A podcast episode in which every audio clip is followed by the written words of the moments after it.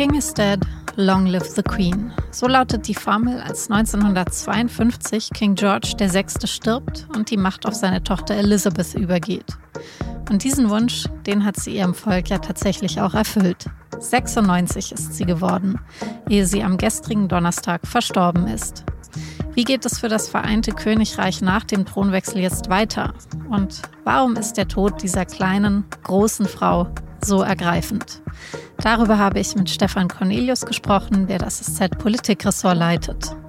Sie hören auf den Punkt, den Nachrichtenpodcast der Süddeutschen Zeitung. Ich bin Franziska von Malsen und ich freue mich, dass Sie dabei sind.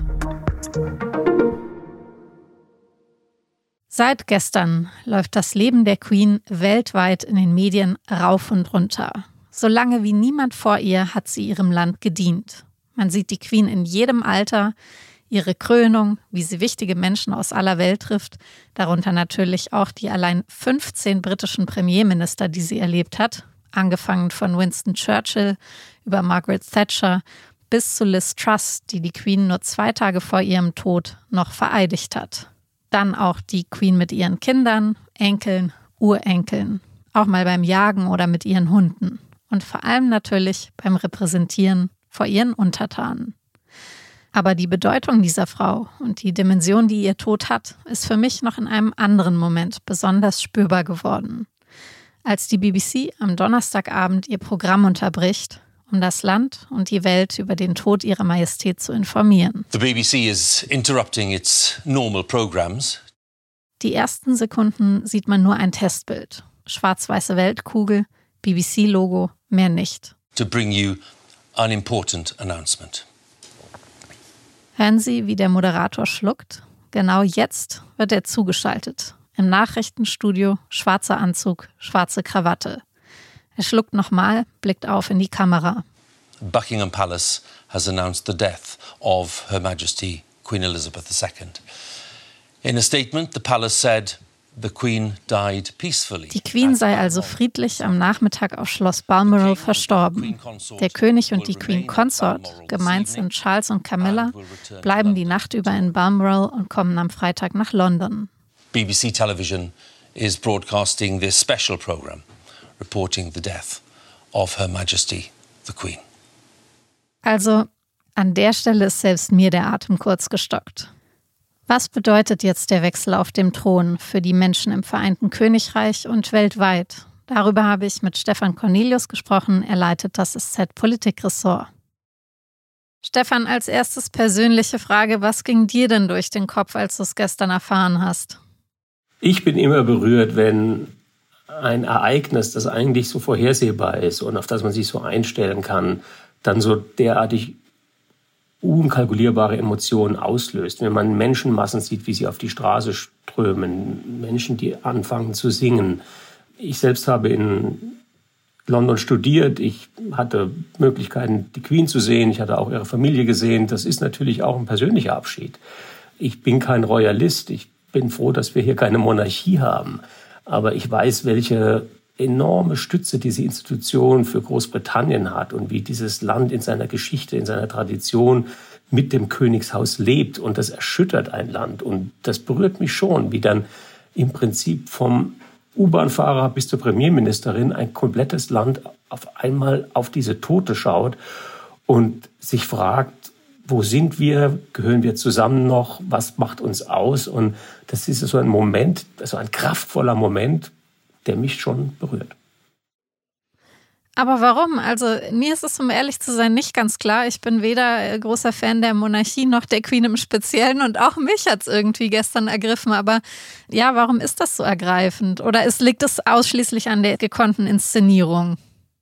Ich bin kein Psychologe, aber ich kann mir vorstellen, dass verschiedene Faktoren dort eine Rolle spielen. Erstens hat sie uns sehr lange begleitet. Das Zweite ist natürlich, äh, das bewegt mich sehr, wie die Institutionen des britischen Staates auf den Tod reagieren, auch die Menschen, wie also es eine Person vermag, einen Staat, eine Gesellschaft, eine Gemeinschaft so zusammenzubringen und auch so in den Emotionen zu steuern. Das hat ehrlich gesagt auch etwas, ja, Gespenstisches, muss man fast sagen. Das sind ja auch massenpsychologische Phänomene, die wir uns als säkulare Menschen, als Menschen, die sich gerade in Deutschland von Massenbewegungen abgewandt haben, auch irritieren müssen. Und gleichzeitig weiß ich zumindest, dass es in Großbritannien sozusagen in guten Händen ist. Das ist eine Form der öffentlichen Ordnung oder der öffentlichen, der, der Gemeinschaftsbildung, die auch was Sympathisches hat. Hör ich das also dann richtig raus, dass du persönlich nicht findest, dass die Monarchie abgeschafft gehört? Was ich da finde oder nicht finde, ist völlig irrelevant. Sie wird nicht abgeschafft werden, weil sie eine tausendjährige Geschichte hat, weil sie zur DNA äh, des Englischseins, des Britischseins gehört, weil es konstitutives Element der britischen Gesellschaft ist. Die Monarchie ähm, ist ja nicht eine Person. Es ist auch nicht dieses Royal Klimbim-Zeugs, was wir in der Yellow Press bestaunen. Auch wenn die Queen und wenn der Hof oder The Crown natürlich für Gesprächsstoff sorgen auf vielen Ebenen, wo man sagt, das kann doch nicht wahr sein, dass man einer Familie so viel Macht, so viel ähm, Einfluss auf unsere öffentliche Wahrnehmung gibt. Aber The Crown ist keine Netflix-Serie, sondern The Crown ist das Konstitutive, das Bindende, das fundamentale Element der britischen Gesellschaft. Und das werden die Briten aus eigenem Selbsterhalt nicht abschaffen. Aber wenn du jetzt sagst, das ist das Zentrale, also die Nation als solches und in ihrem Funktionieren zusammenzuhalten, dann kann man doch schon den Punkt machen, dass es ja zuletzt eben überhaupt nicht mehr gut geklappt hat in Großbritannien. Kann man sagen, dass die Queen eben nicht mehr geschafft hat, dem in dem Maß entgegenzuwirken, wie es eben eigentlich vielleicht ihre Aufgabe wäre oder die Hoffnung an sie?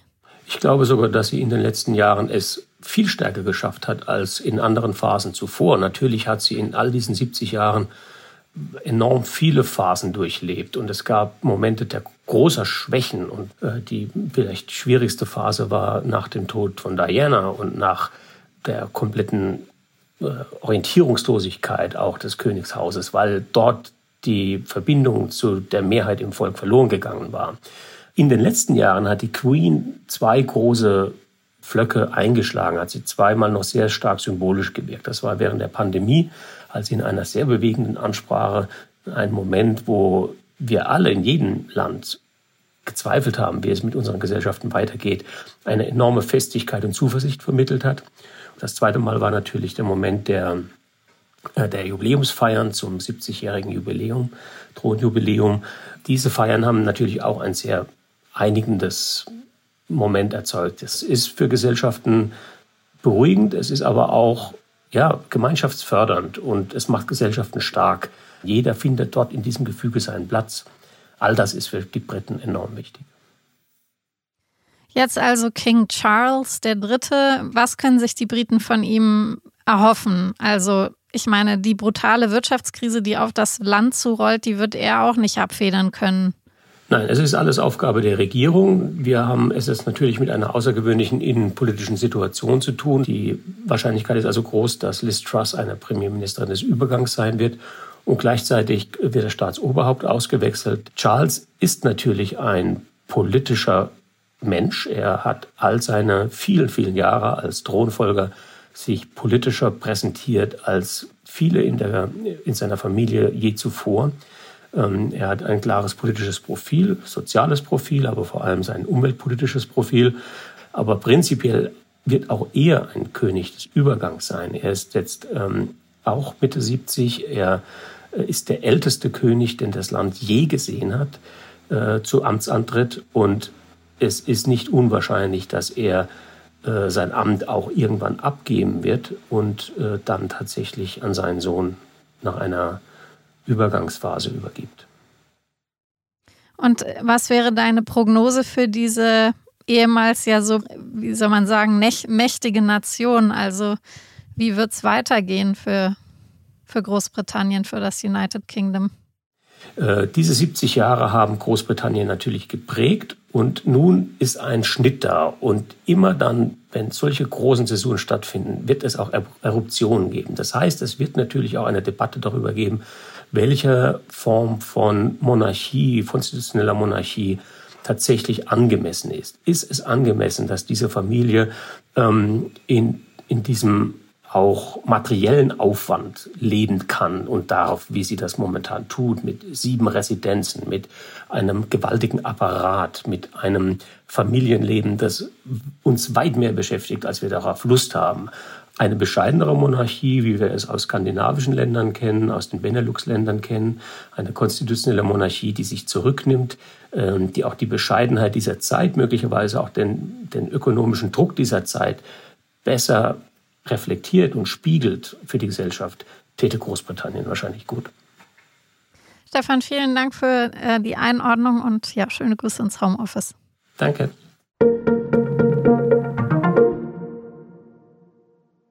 Nach Juniper beantragt noch ein Energieunternehmen staatliche Hilfen. VNG, die Nummer drei auf dem deutschen Markt, ist in eine finanzielle Schieflage geraten. Grund sind die ausbleibenden russischen Gaslieferungen, die VNG jetzt aus anderen Quellen deutlich teurer ersetzen muss. VNG beliefert nach eigenen Angaben 400 Stadtwerke und Industriekunden. Das Bundeswirtschaftsministerium hat am Freitag bestätigt, dass VNG Stabilisierungsmaßnahmen nach dem Energiesicherungsgesetz beantragt hat. Viele Fragen sind aber wohl noch offen, zum Beispiel um welche Summen es geht oder ob der Bund möglicherweise eine Beteiligung erwägt. Und es gibt eine weitere Personalie aus dem öffentlich-rechtlichen Rundfunk. Die Chefin des Landesfunkhaus vom NDR in Hamburg, Sabine Rosbach, lässt ihre Tätigkeit ruhen. Der Sender hat mitgeteilt, man wolle die Ergebnisse einer Überprüfung abwarten. Es geht dabei um mögliche Verstöße gegen Compliance-Regeln des Senders und dass möglicherweise Verwandte begünstigt worden sind. Mitarbeitende hatten dem NDR-Intendanten in einem Brief mitgeteilt, dass sie sich, Zitat, eine vertrauensvolle Zusammenarbeit mit Sabine Rosbach nicht mehr vorstellen könnten. Vor diesem Fall haben bereits zwei NDR-Führungskräfte in Kiel ihre Ämter ruhen lassen. Dort gibt es Vorwürfe der politischen Einflussnahme. Auch die will der Sender jetzt aufklären. The Queen is dead, long live the Queen. Diese Variation der Formel gibt es tatsächlich auch. Diesmal natürlich nicht, mit Charles folgt ja ein Mann auf den Thron. 1558 aber war das so, als die Krone von Queen Mary überging auf ihre Halbschwester Queen Elizabeth I. nämlich.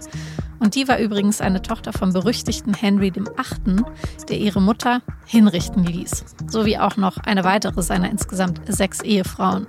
Aber bleiben wir für diese Sendung bei den positiven Seiten der Monarchie. Noch mehr royale Geschichten lesen Sie in der SZ am Wochenende. Zum Beispiel über die versteckten Botschaften, die die Queen mit der Farbwahl ihrer Kostüme oder mit ihrem Schmuck zu senden wusste.